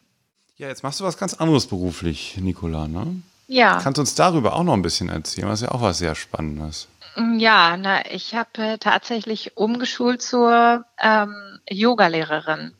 Wobei das, wobei das so ein bisschen, ich habe das schon immer nebenbei gemacht. Also dieses Lehrende war offensichtlich schon immer ein bisschen mein Steckenpferd. Ich habe also schon immer nebenbei, neben der Arbeit bei Air Berlin auch noch so Aerobic unterrichtet und dieses typische Bauchbeine Po und was man so kennt. Und bin darüber, übers Pilates, dann irgendwann ins Yoga eingestiegen und habe da so richtig meine Passion für gefunden. Mhm. Was ist, kann- kannst du es vielleicht einmal, kann man das kurz sagen, Pilates und Yoga, so, so ganz grob den Unterschied für unsere Hörer?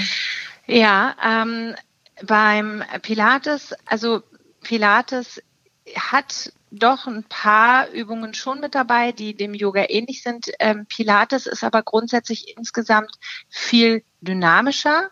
Ähm, das geht, da geht es um, um jetzt nicht zu weit zu führen, da Mhm. geht es um auch um eine bestimmte Atmung und um das Wichtigste eigentlich das sogenannte Powerhouse. Wir kräftigen also die Körpermitte und durch verschiedene Übungen und im Yoga ist es ja viel, viel mehr. Also da steckt ja Philosophie dahinter, da steckt sehr viel Atem, Atemübungen, die nennt man Pranayamas, da Mhm. stecken Asanas dahinter. Es ist, die Yogis haben Yoga praktiziert früher, die Alten, um sehr lange meditieren zu können, um den Körper fit zu halten. Ja. Das sind Sachen, die Pilates alles nicht abdeckt. Ah ja, also Pilates ist Das tatsächlich ist mehr so ein Körpertrainingsprogramm. Ganz genau. Das haben doch früher, kam das nicht vom, nee, von Tänzern? Ja, tatsächlich ja, von einem okay, Tänzer, mhm. ja, Joseph Pilates, der selber sehr krank war und der sich dadurch geheilt hat. Und ähm, es wird nach wie vor sehr, sehr viel von äh, Balletttänzern ähm, auch praktiziert. Aber mittlerweile eben so dieses typische Mattenpilates. Es gibt auch Mhm. Geräte-Pilates. Das ist, ähm, möchte ich sagen, doch noch viel anspruchsvoller. Ähm, aber so das Gängige, was man so im, im Studio trifft, sind die Matten-Pilates-Kurse und die sind mittlerweile sehr beliebt und sehr volkstauglich. Mhm. Und ähm, ja, was würdest du denn empfehlen, wenn man jetzt noch unsportlich ist, zum Beispiel? ne? Wie könnte man denn gut, also wenn man, wenn man ein bisschen was machen möchte, ein, zwei Mal in der Woche, mit was für einer Art Yoga könnte man dann anfangen am besten? Oh, also ich glaube tatsächlich, ähm, dass es ganz, ganz individuell auf den einzelnen Menschen ankommt, weil beim Yoga ähm, gibt es ganz, ganz viele unterschiedliche Stile. Die einen atmen, singen, meditieren sehr viel. Es gibt sehr ruhige, äh, es gibt sehr ruhige Yoga-Arten, es gibt sehr sportive. Also ich zum Beispiel mache zwei unterschiedliche Yoga-Stile. Das eine ist Vinyasa Flow, das ist nein, schon ein sehr dynamischer und sportlicher Stil, bei dem der Atem mit der Bewegung verbunden wird. Und dann gibt es zum Beispiel unterrichte ich auch noch das Yin-Yoga, das ist sehr, sehr ruhig, sehr meditativ. Da werden die Haltungen meist sitzend oder liegend ganz lange gehalten und ähm, das, das ist zum Beispiel für auch für Menschen, die, die wirklich körperlich starke Einschränkungen haben. Ah, okay. ja, ja, äh, ja. ja, also ähm, wenn es dann, wenn es dann, was jetzt nicht heißt, dass es nicht anstrengend ist, aber mhm. es ist eben sehr ruhig und ja, da seid ihr wahrscheinlich die Experten. Wir so ein bisschen auch die Erfahrung gemacht haben, dass solche Geschichten wie chronische Rückenschmerzen, ähm, Angstzustände, Panikattacken, was es da eben mhm. alles so gibt, dass das ja auch oft ausgelöst, also oder sich Körper, dass dieses körperliche Gefühl eigentlich so eine, eine Stress, eine permanente Stressgeschichte ja, ja, genau. ist. Ja.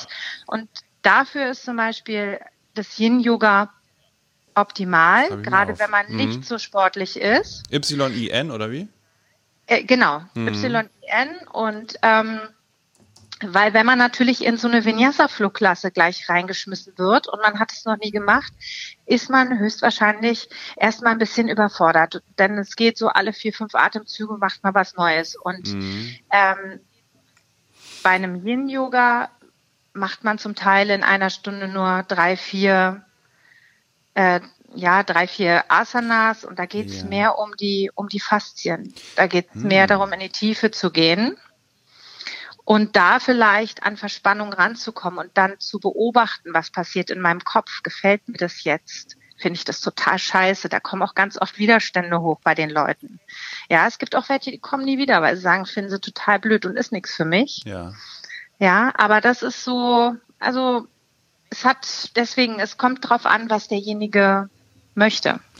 Ah ja, sehr interessant. Ähm, äh, also du sagst das gerade so, ähm, dass, dass ähm, wir das vielleicht besser wissen, aber das ist ja gerade so ein Bereich, also ich arbeite ja in der Psychosomatik Mhm. Und ähm, da ist leider immer noch wirklich mal mit dem Körper was zu machen und was auszuprobieren. Ne? Und ähm, diese ganze Körperarbeit eigentlich noch total unterbelichtet. Also mhm. wir reden immer noch größtenteils nur mit unseren Patienten. Und es ist ja ganz viel möglich eigentlich über das Körperliche, was natürlich die Körperpsychotherapie so ein bisschen aufgreift. Aber gerade Yoga empfinden viele meiner Patientinnen und Patienten auch als sehr gute Ergänzung, eben äh, definitiv genau da reinzugehen und ähm, ähm, finden auch, ne, für viele löst es auch emotionale Blockaden. Ganz ne? genau, ganz mhm. genau. Also gerade ähm, wenn man das so ein bisschen tiefer beleuchtet, also beispielsweise, ähm, man redet jetzt so immer von Hüftöffnern oder Hüftbeugern oder wir machen heute eine Hüft Hüftöffnerstunde.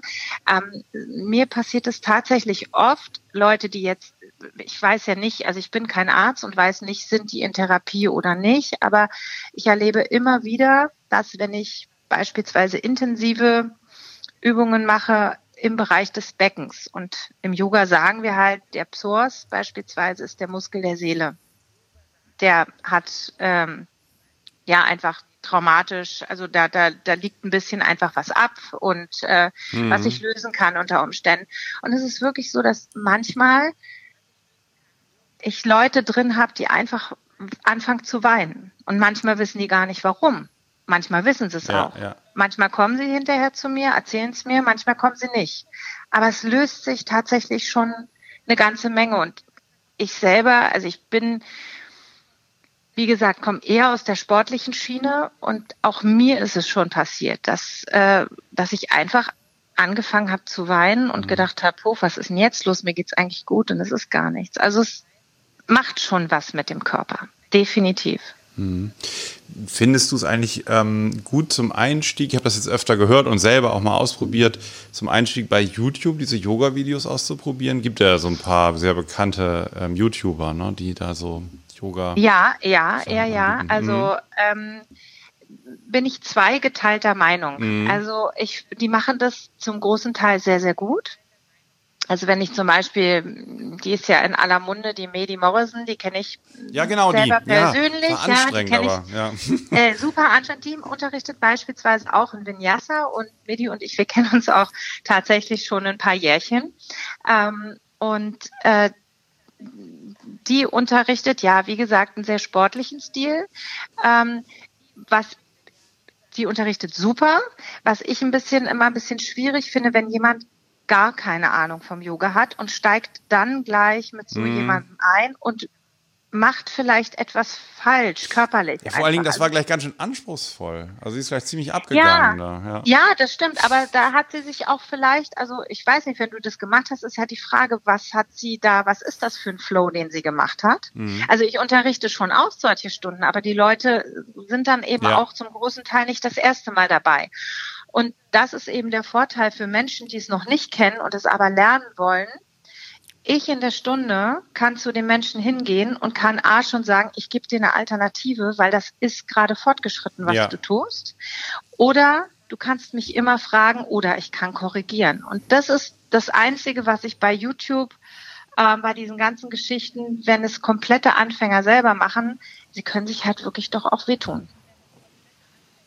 So gut wie die Lehrer auch sind letzten Endes. Ja, ja. Habe ich auch gerade eine Doku gesehen, dass es ja, ähm, gerade wenn man unerfahren ist, auch zu, zu so Sportverletzungen kommen kann, was viele nicht denken. Ne? Viele denken, Ja, das ist nur definitiv. sanft, also mm. Knie, Schulter, auch da, aber auch da kann ich sagen, es kommt dann drauf an, was für ein Stil. Ja, ähm, wenn es ein sehr dynamischer, sehr sportlicher Stil ist, kann man sich wirklich doll verletzen. Ich möchte bezweifeln, dass man sich im Yin-Yoga beispielsweise unter guter Anleitung wirklich verletzen kann. Also das auch da, es gibt es gibt wirklich, also ich habe ja jetzt nur zwei rausgegriffen, weil ich die praktiziere, aber es gibt Das wäre dann was für wirklich mich. Das wäre was für mich. 20, 30, 40, 50 verschiedene Yoga-Stile, ja. Also ähm, und jeder hat legt den Fokus ein bisschen woanders drauf.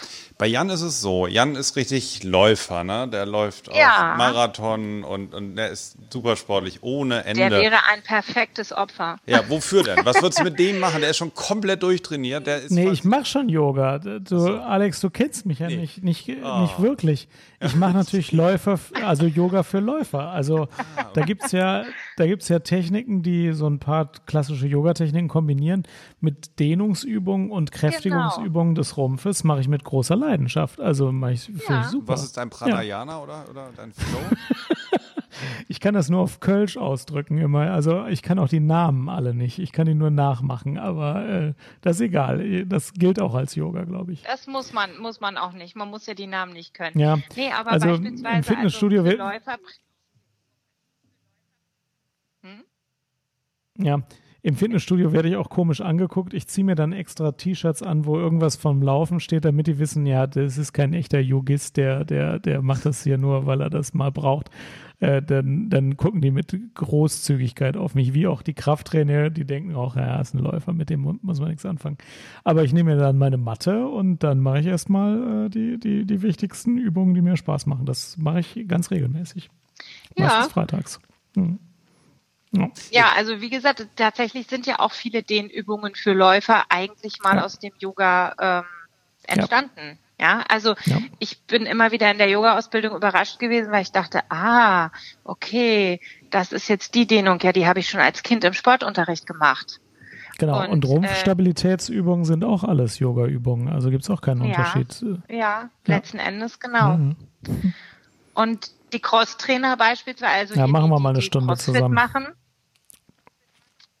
die das, die Mhm. das, äh, die das Crossfit machen, ähm, die Studios bieten fast alle zeitgleich Cross, äh, äh, Yoga für äh, Crossfit Yoga äh, oder Ja. für Crossfitler an, ja. Also insofern, ähm, ja, es gibt jeder jeder Sportler hat auch irgendwie so seine seine Geschichte und ähm, klar, ein Läufer ist halt äh, im Bereich der hinteren Oberschenkel dann sehr fest. Da kann man eben auch ein bisschen was tun.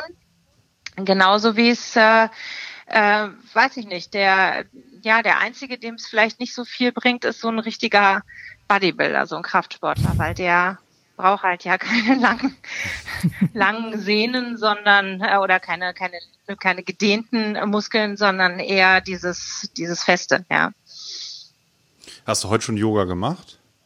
Ja, natürlich. Machst du jeden Tag, oder? Äh, ja, beruflich ja.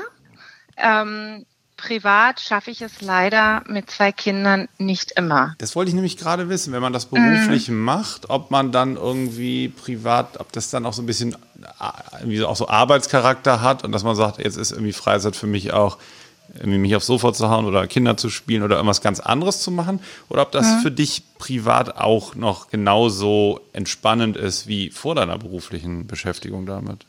Äh, teils, teils tatsächlich. Also es gibt, ähm, gibt Momente oder was ich immer wieder mir selber nehme, weil ich selber nicht so gerne oder nee, anders. Ich finde ähm, selber selten ganz für mich alleine auf die Matte zu Hause, Ja. weil da immer irgendwas los ist und ich tatsächlich auch, das ist zum Beispiel was, daran könnte ich aber. arbeiten, Ja. ja. Daran könnte ich arbeiten, dass ich sage, ähm, nein, ich nehme jetzt die halbe Stunde täglich. Mhm. Da ist es dann tatsächlich so, da gehe ich auch lieber laufen. Ja, also oder Fahrrad fahren. Ich gehe sehr viel Fahrrad. Ich fahre auch ähm, zu, zu den Kursen im Sommer Ja. sehr, sehr viel, alles mit dem Fahrrad. Also verbindest Fahrradfahrten, also, also Fahrten, die du eh machen musst, mit so ein bisschen Radfahren dann? Oder fährst Ja, du einfach genau. nur raus mit dem Rad? Ja, nee, das mache ich auch selten. Mhm. Aber, ähm, aber diese Fahrt zur, zum Yogakurs hat für mich schon was sehr Meditatives. Genauso wie Laufen. Ähm, Ich bin jetzt kein, also ich laufe keine 20 bis 40 Kilometer, aber so meine fünf bis zehn Kilometer. Ähm, und das mache ich manchmal im Urlaub beispielsweise dann auch ganz bewusst, dass ich sage, ich brauche das Yoga jetzt gerade nicht, weil auch da muss man ganz viel aufpassen, dass man nicht zu viel zu viel Energie einfach abgibt. Also man muss als Yogalehrer, die sagen immer alle zu mir auch und es ist schön und äh, Hm, du ja. bist immer nur ne total bist erleuchtet gefühlt. Aber ich kenne auch Yogalehrer, die wirklich einen Burnout haben Hm, oder hatten ich, und ja. weil man gibt sehr viel, man bekommt auch sehr viel. Ich bin nach jeder Stunde, nach fast jeder Stunde sehr, sehr happy. Aber für mich selber, wenn ich morgens mich dann um sechs nochmal umdrehen kann, weil ich weiß, ich muss um halb sieben aufstehen und dann geht der Mhm. Tagesrhythmus los, dann drehe ich mich meistens nochmal um, da muss ich ehrlich sein. Und ihr seid Aber- jetzt auch nicht die große Welt. Man denkt ja, ne, auch so wie das bei YouTube und so dargestellt wird, bei Instagram. Ihr seid den ganzen Tag happy, holy and confident und esst den ganzen Tag oder trinkt Smoothies. Smoothies und, äh, ja, und- und, und Also alles, alles an ein so Wellbeing Menschen. den ganzen Tag. Okay, ja. Ja, es gibt, es gibt bestimmt ähm, Menschen, die das schon weiter, die einfach schon weiter sind im Praktizieren und die das können. Ja. Für mich ist Yoga auch sich selber zu beobachten Mhm. und zu beobachten, wenn ich beispielsweise einen Konflikt habe, zu erkennen, aha, da kommt jetzt gerade was in mir hoch, warum kommt es hoch? Und zu reflektieren. Und Mhm. mal so, und einfach zu beobachten, warum ist es jetzt so, wie es gerade ist und könnte es nicht anders sein und so. Also ich glaube, dass, dass, aber wir sind alle nicht perfekt. Also, und auch, wenn ich meditiere, den einen Tag denke ich, juhu, super, es klappt. Und den nächsten Tag läuft's gar nicht. Und ich Mhm. denke die ganze Zeit nur, oh Gott, wann, wann sind die 20 Minuten, 30 Minuten endlich rum? Aber das ist auch so ein bisschen, da gerade wieder in einer, in meiner Yin-Yoga-Ausbildung mein Lehrer auch gesagt, herzlichen Glückwunsch. Das geht uns allen so. Aber deswegen zu sagen, ich meditiere nicht, weil ich denke eh immer an irgendwas anderes und so. Ja, ja. Das ist genau. halt der falsche, das ist halt der falsche Weg, sondern es geht eben immer darum zu beobachten, warum bin ich heute so unruhig? Was ist da vielleicht oder vielleicht auch nicht? Oder ne? Also Mhm. es hat alles so ein bisschen, ja. Der hat einen sehr schönen Spruch gesagt, die einzige Konstante im Leben ist die Veränderung. Und sich das so bewusst zu machen, Das stimmt. Das ist ein sehr, ja, ja, das ist ein sehr guter, guter Satz. Und ähm, ja, und das, diese, dieses, dass es eben, es kommt was, es kommt was in mir hoch, ich beobachte das, ich fange jetzt nicht an, dagegen zu kämpfen. Es bleibt ein bisschen und irgendwann geht's auch wieder. Das hast du, finde ich, sehr, sehr schön gesagt. Das ist eigentlich für unsere ganze Sendung heute ein sehr schönes Schlusswort. Super. Nicola, vielen, vielen Dank für die Einblicke. Es war sehr interessant. Vielen Dank für eure Fragen. Vielen Dank auch von mir. Hm, Vielleicht dann bis bald, bis zum nächsten Mal. Ja, Ähm, kommt genau. mal in den Kurs. Ja, wir wissen, ja- wissen ja, genau. Kann man dich irgendwie noch finden oder auf. Gibt's die, Ah, tatsächlich Asche auf mein Haupt. Meine ähm, Website ist immer noch im Aufbau seit vier Jahren. Aber auf Facebook findet man mich auf jeden Fall unter äh, Handsome Yoga. Also Ah, cool, ja. wie das Handsome, aber mal ein bisschen abgewandelt sozusagen. Können wir auch nochmal ähm, verlinken dann in den Shownotes zu dieser Na, sehr gerne. Podcast-Folge. Ja, Sehr und gerne. dann, genau, hoffentlich bis bald und vielen Dank nochmal fürs Mitmachen Ja, heute. euch einen schönen, euch einen schönen Abend. Danke. Alles klar, Dir danke. auch. Ciao. Ciao, Nicola. Vielen Dank. Ciao. Ciao. So. Ach, Jan, Mensch, das war eine lange Folge und irgendwie so unterschiedlich, oder? Das war wirklich Ja. spannend. Also das fand ich wirklich sehr interessant. Das hat Spaß gemacht. Also, liebe Hörer, das machen wir weiter. Das ist eh schon klar. Es gibt solche Folgen in Zukunft auch. Das ist einfach zu spannend. Super. Und jetzt danken wir euch noch fürs Zuhören und hoffen, ihr habt an der einen oder anderen Stelle was für euch mitnehmen können. Und ja, wir freuen uns auf die nächste. Mein Skype hängt jetzt ab. Okay. Ja. Ja. wir haben ein bisschen Skype-Probleme immer zwischendurch gehabt. Jan, Jan ist Ja. manchmal eingefroren wie eine Briefmarke hier bei mir. Deswegen, ich mache das Ende. Ähm, also wir freuen uns, wenn ihr an der einen oder anderen Stelle was mitgenommen habt und freuen uns jetzt schon auf die nächste Psychcast-Folge und sagen Tschüss. Tschüss.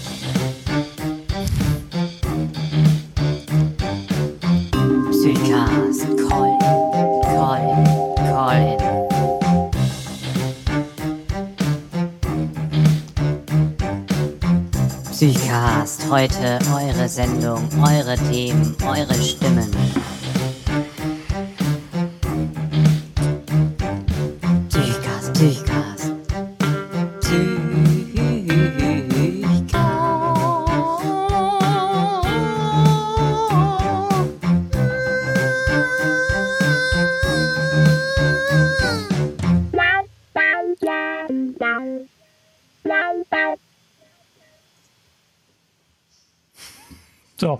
Machen wir mal dann schon. machen wir Stopp. mal die. Ja.